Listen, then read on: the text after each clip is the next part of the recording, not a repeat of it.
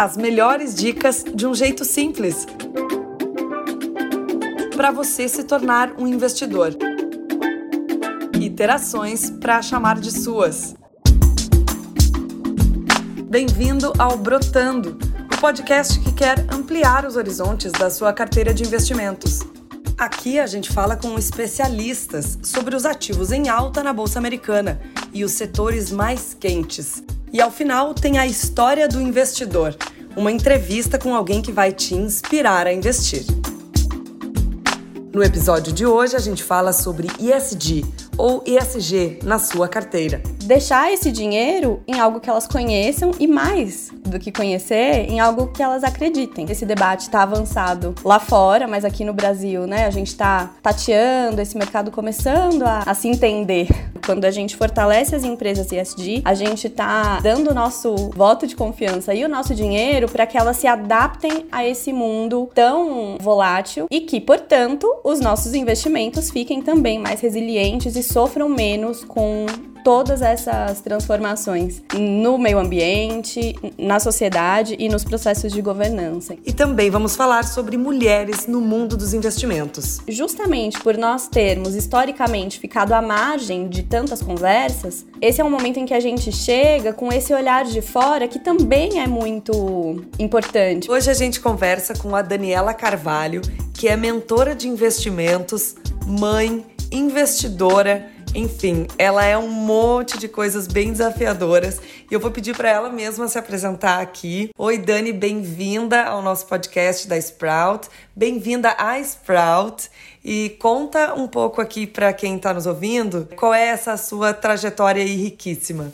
Oi, Danusa, obrigada. Muito bom estar aqui. Quando conheci a Sprout foi um, uma identificação de valores mesmo muito muito automática, sabe? um match muito rápido. É, então é um prazer estar aqui hoje. Como você bem disse, sou mãe de dois meninos pequenos. Esse é um dado importante na minha trajetória porque ele se confunde com essa minha profissão atual. Foi a partir do nascimento deles que eu deixei de trabalhar em banco de investimentos, onde eu trabalhava antes, é, trabalhando especificamente com produtos e com fundos de investimento, e decidi buscar um estilo de vida um pouco mais flexível é, um pouco mais alinhado com os meus valores e passei a ajudar pessoas, é, especialmente mulheres, a investirem, aprendendo mais sobre investimentos, mas também aprendendo mais sobre si mesmas. Hoje esse é o meu é o meu dia a dia e foi isso que me trouxe aqui para perto da Sprout. Que bonito, Dani. Parabéns. A gente vai chegar nesse ponto, né, aqui na, na nossa conversa sobre mulheres no mercado financeiro. Mas antes disso, eu queria falar sobre o assunto no qual, outro assunto no qual você é expert, né, que é investimento em ESG ou ESG, né, abrasileirando aí a sigla para Environmental, Social e Governance, que são né, esses três pilares que estão definindo muitos investimentos nos últimos dois anos, principalmente, né, depois que o SoftBank, depois que o BlackRock, que é um grande fundo, né, um fundo bilionário, é, declararam que iriam começar a definir seus investimentos com base em aspectos ambientais, sociais e de governança, houve aí né, uma aceleração muito forte nesse tipo de postura, certo, no mercado financeiro. Já era algo que vinha, né, já, já era um movimento observado, mas tomou grandes proporções e pode-se dizer que está se consolidando, né? A partir desse posicionamento de grandes players do mercado financeiro. Então, você, como uma especialista, né, Dani, em investimento verde, investimento numa carteira é, sustentável, sustentável em aspectos ambientais, sociais e de governança, certo? O que, que você tem é, para compartilhar com a gente hoje? Que, que você diria sobre esse mercado e não só no Brasil aqui, eu estou jogando em nível mundial mesmo. É interessante que é, as transformações acontecem no macro, né? Como você trouxe. Então, BlackRock, uma gigante, uma gestora gigante, trazendo essa preocupação. E no meu trabalho ali, atendendo pessoas individualmente, dando cursos para grupos pequenos e médios, essa preocupação começou a ficar muito latente, porque Pensa comigo, a gente faz todo um caminho de olhar para sua vida financeira e de torná-la mais autêntica, ou seja, de gastar naquilo que você realmente quer, de ter o estilo de vida que você quer. E aí é um caminho natural que você queira investir primeiro, que você entenda no que você está investindo, ou seja, aquele dinheiro que você está deixando de é, usar para consumir hoje e que você vai investir para garantir um consumo, um estilo de vida ou um patrimônio no futuro, esse dinheiro vai ficar a serviço de alguma coisa na economia real. Então eu comecei a sentir um, um, um interesse muito grande das pessoas e então deixar esse dinheiro em algo que elas conheçam e mais do que conhecer, em algo que elas acreditem. E isso me levou a, a duas especializações, na verdade, uma especialização em Sustainable Finance, que eu fiz é, em Cambridge no início desse ano, justamente porque esse debate está avançado lá fora, mas aqui no Brasil, né, a gente está tateando esse mercado começando a, a, a se entender agora. E tirei também uma certificação, e aí eu conto isso para as pessoas é, saberem, né, quem está falando.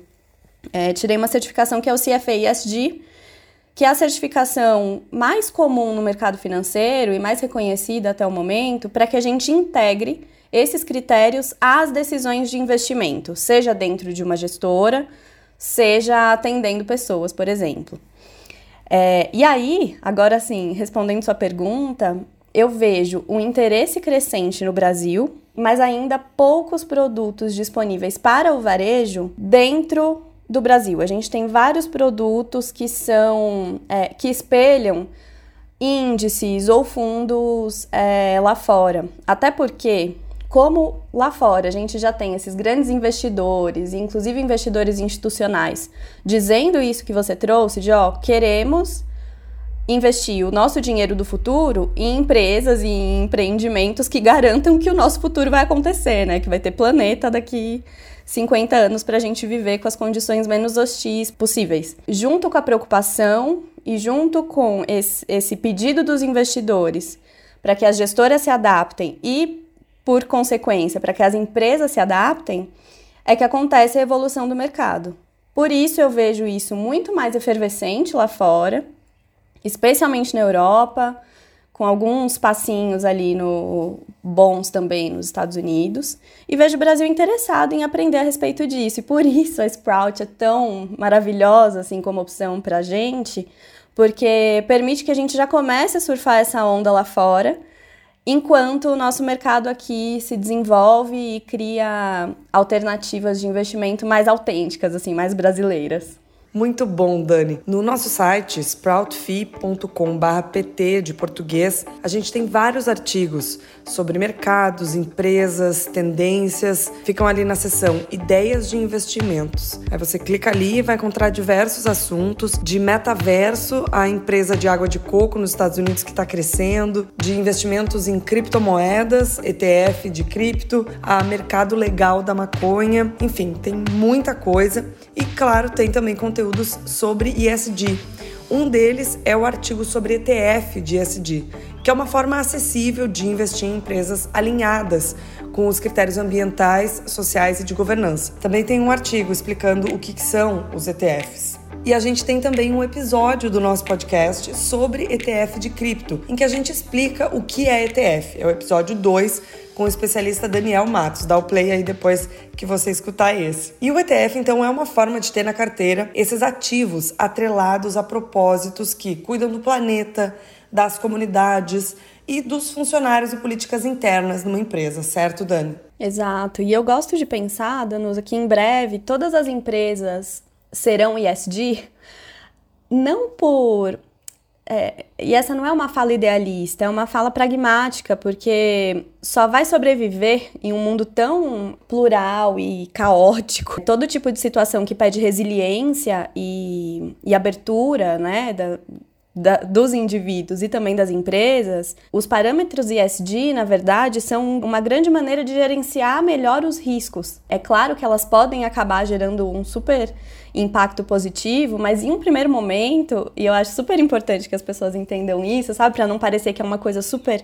ah, não, só para ambientalistas. Inclusive, uma das coisas que enfraquecem é, os investimentos ESG é justamente parecer que eles estão muito distantes ou que vai ter uma que a gente vai abrir mão do nosso retorno financeiro se a gente investir nesse tipo de ativo. E na verdade é o contrário. Quando a gente fortalece as empresas ESG, a gente está é, dando o nosso o voto de confiança e o nosso dinheiro para que elas se adaptem a esse mundo tão é, volátil e que, portanto, os nossos investimentos fiquem também mais resilientes e sofram menos com todas essas transformações no meio ambiente, na sociedade e nos processos de governança. Então, é maravilhoso, sim, torna os nossos investimentos mais autênticos, mas é também um call pragmático e a favor do seu portfólio, da resiliência do seu portfólio. Ótimo. E esse é um movimento que está sendo adotado por grandes fundos, inclusive tem fundos ativistas, certo? Que se dedicam só a esse tipo de investimento. A gente conta também ali no site uma história do Third Point, que é um fundo ativista que anda pressionando aí grandes empresas como a Shell, né, a limparem, literalmente, limparem as suas áreas verdes, né, os negócios verdes dentro das empresas de outras atividades poluentes. No caso da Shell, então, né, descolar todas as iniciativas que a Shell tem em carros elétricos, em energias renováveis, da parte mais, entre aspas, suja, né, ligada a combustíveis fósseis, que, né, é na verdade o core da empresa até então, mas que está se transformando, obviamente, porque inclusive depois da COP26. Inclusive, a gente também tem um artigo sobre a COP26 no nosso site. É, depois da COP26, as cobranças pela suspensão de subsídios aos combustíveis fósseis ficaram ainda mais fortes. A pressão aumentou e agora as empresas estão tendo que correr porque os governos e a sociedade civil empresas do terceiro setor estão cada vez mais em cima, né, dessas atividades poluentes. E isso é muito legal porque todo mundo ganha, né, Danusa? Só arrematando, estamos todos no mesmo lado e o ativismo que nos interessa é justamente esse que senta lá no conselho da empresa e fala: vamos lá, como que a gente vai resolver esse problema, já que a atividade de vocês continua trazendo retornos no curto prazo, mas no longo prazo todo mundo perde, inclusive vocês. Vocês podem ouvir que eu sou apaixonada por esse assunto por isso. Ele tem um, uma pitada de idealismo, mas ele é muito pragmático. Com certeza. E quando a gente vê que quem está com o dinheiro na mão está tomando a frente nessa luta, aí parece que a gente acredita mais, certo? Porque o dinheiro exerce um grande poder sobre as empresas, né? Eu falei uma coisa óbvia aqui, mas às vezes o óbvio precisa ser dito para a gente enxergar que sim, ESG é um movimento consistente justamente por isso, porque chegou no mercado financeiro essa preocupação, né? Bem, Dani, queria encaminhar com você agora um outro assunto que é mulher e dinheiro, mulher e investimento. Mulher ao longo da história, é, socialmente, culturalmente falando aqui, não é estimulada a lidar diretamente com o dinheiro. A gente vê muita gente, muitas famílias em que o homem é o que cuida das finanças, o homem é o que direciona os investimentos. Né? A gente não vai fazer aqui um resgate histórico super elaborado, só trazendo aqui um pouquinho desse input para ouvir de você. O que, que você tem visto, você que trabalha diretamente com mulheres e mercado financeiro, né, trazendo aí para as mulheres, abrindo para as mulheres, né, essa, essa porta e dizendo: vem, o mercado de investimento também é para você, vem investir em ação, pega o seu salário, pega o dinheiro que você tem, põe um pouquinho aqui, põe um pouquinho acolá, criptomoeda, vamos falar sobre isso. Mulher também tem que estar tá, e pode estar ativa no mercado de investimentos e saber muito. O que, que você tem visto? Eu vejo dois movimentos é, interessantes. Um deles é o de mulheres muito determinadas a entrar nesse mundo mesmo, entender como é que faz, mas que por vezes se sentem um pouco perdidas, porque elas se sentem como se estivessem apenas seguindo os passos dos homens. E aí tem pouco espaço para para elas descobrirem qual é o jeito delas de investir, qual é o jeito delas de fazer os seus próprios controles financeiros e de é, traçar os seus objetivos e de acompanhar os seus rendimentos. Então, eu vejo que o caminho mais promissor para as mulheres se tornarem investidoras e ricas em todos os sentidos é esse que a gente traça de uma maneira autêntica, assim. Então, aproveitando todo o conhecimento que já está aí, mas entendendo que, justamente por nós termos historicamente ficado à margem de tantas conversas, esse é um momento em que a gente chega com esse olhar de fora que também é muito importante. Pensa, se não fosse um olhar inovador e da margem, Iniciativas como a Sprout, por exemplo, não, não encontrariam espaço. É justamente porque a gente está tão afim do novo e de se conectar e de conversar sobre os nossos investimentos, por exemplo, que o jeito feminino de investir, de novo, é tão promissor, né? Tem, tem esse espaço a ser conquistado. Você falou do óbvio, o óbvio é óbvio, mas pode ser dito. É, é óbvio que a gente tem todas as condições de investir e ser bem sucedida financeiramente, né? A gente só precisa do, dos recursos, mas eu acho que a gente já pode olhar um passo além. Se é óbvio que isso está dado, que a gente pode fazer isso, o que mais que a gente pode contribuir com o nosso olhar, com as outras mil atividades que a gente ainda exerce, né? Pensa, eu, sou, eu trabalho, estou aqui falando com você, atendendo clientes, atendendo outras empresas, mas sei que eu vou buscar meu filho na escola, estou pensando no cardápio que eu vou fazer. Essas nossas atividades todas que é, também estão num caminho de serem mais divididas, né, e mais olhadas não só pelos nossos parceiros, mas também pela sociedade, essa pluralidade traz para gente, como investidoras, um olhar fundamentalista, inclusive, que é muito interessante para escolher e para avaliar as empresas em que a gente vai investir. Então vejo isso acontecendo e vejo de outro lado muitas mulheres é, com medo de entrar nesse mundo, de não entenderem. Então convido toda mulher que estiver ouvindo a gente para escolher uma amiga, uma amiga, e ligar e contar sobre esse podcast, e contar, contar sobre a Sprout, contar sobre o que, que você está investindo, porque a gente precisa conversar sobre dinheiro, não é, não é nada do outro mundo. Pelo contrário, é super do nosso mundo, e falar de dinheiro é falar de vida. Não é complicado. Muito bom. E tem um episódio que eu gostaria de indicar aqui que é fundamental pra gente um episódio do Mamilos. O Mamilos em si é todo maravilhoso, certo? Existe esse episódio que é fundamental pra gente, mulherada, pra gente se reconectar com as finanças de outra forma.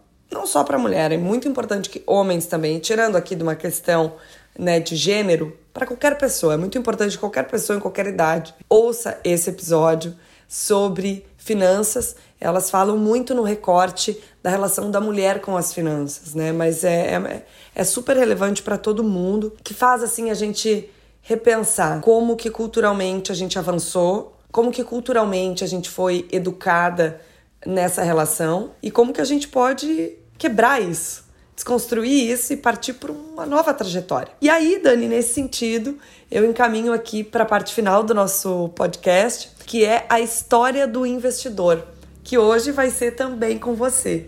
Eu quero saber como é que você começou a investir, como é que foi o primeiro dinheirinho que você colocou lá, onde que foi, porque essa, essa parte aqui do podcast é justamente para inspirar outras pessoas a também tomarem essa, essa iniciativa. Ai, que legal, Danusa. É curioso porque eu nasci e cresci no Capão Redondo, que é um dos bairros mais pobres de São Paulo, né? foi durante muitos anos um dos mais violentos. Então eu vinha de um mundo de muita é, privação, em que dinheiro era só. Assim, investimento era uma coisa para bilionário, imagina, investir. Cresci com essa mentalidade. Isso nunca foi verdade, mas também é verdade que Naquela época, é, você precisava de tickets mais altos para entrar em bons fundos. Hoje em dia, né, ou, ou, comprar bons ativos. Hoje em dia, realmente não temos mais essa desculpa. Mas a verdade é que eu cresci com essa mentalidade, mas fui fazer faculdade de Relações Internacionais em uma faculdade de elite em São Paulo, que é a SPM. E isso me abriu portas. É, primeiro, me apresentou para pessoas para quem investimentos já eram um, um hábito e me levou ao primeiro estágio, que já foi no mercado financeiro. E aí isso é bonito, assim, como o conhecimento já abre portas, independente de quanto você ganha. Porque eu lá, como estagiária, percebi que eu já podia investir. Então, o meu primeiro investimento foi nessa época do meu primeiro estágio e foi em um fundo de previdência que investia em ações. E isso foi muito legal, porque a partir do conhecimento eu percebi que ações que são vistas, né, podem ser vistas muitas vezes como um ativo de alto risco, Na verdade, se a gente está investindo com o foco de longo prazo e de ter, de ganhar valor junto com essas empresas ao longo dos anos, podem ser o investimento ideal para a Previdência, que imagina, eu tinha 18 anos, eu tinha. 18 não, tinha 20 anos. É, tinha todo o longo prazo do mundo. Então foi um investimento muito gostoso de fazer, que foi feito com muita consciência, sabe? E foi esse o primeiro, em fundo, em um fundo de previdência. E hoje, Dani, como é que tá a sua carteira? O que, que você faz antes de investir? O que, que você lê? Com quem que você conversa? Eu converso muito com meu marido, acredita? A gente se conheceu no banco e é muito gostoso, assim, ter um.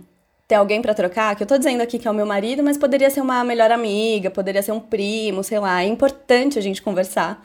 E aí a gente, sempre que que vem, né, o, o dinheiro que a gente separa para investir, eu brinco que a gente faz um comitê de investimento e um convence o outro, porque meu marido ama cripto, essas coisas, e eu sou mais reticente, assim, porque eu preciso entender muito bem. Então, uma coisa sem lastro para mim, eu fico, meu Deus do céu, como eu vou investir em uma coisa que não tem lastro? E não tem certo e errado, né, Danus? Assim, tem, tem jeitos de investir. Pode ser que uma pessoa ame esse universo. Assim como a gente escolhe os setores, a gente também pode escolher as classes de ativos e tá tudo certo. Mas hoje a gente tem, então, porque passou no nosso comitê, tem um pouquinho de cripto. E a gente investe bastante via fundos, mas a maior parte dele investe em ações. Então a gente gosta muito de pagar quem sabe analisar para analisar pra gente. E aí a gente acompanha um pouquinho mais de longe, assim. E de longe eu quero dizer não que a gente fique alienado do que a gente tem, mas que a gente não movimenta muito a nossa carteira. A gente compra e deixa lá no mínimo 3, 5 anos para ver como as empresas se comportam, porque eu falo que investir em ações é tipo um casamento, né? Você não termina um casamento por qualquer coisa. Demoro para investir, mas quando invisto, fico com ela enquanto enquanto os fundamentos não mudarem, eu tô lá. Dani, obrigada por compartilhar com a gente a tua vivência, a tua experiência. É um prazer te ter aqui. Ah, foi um prazer. Muito obrigada, Danusa.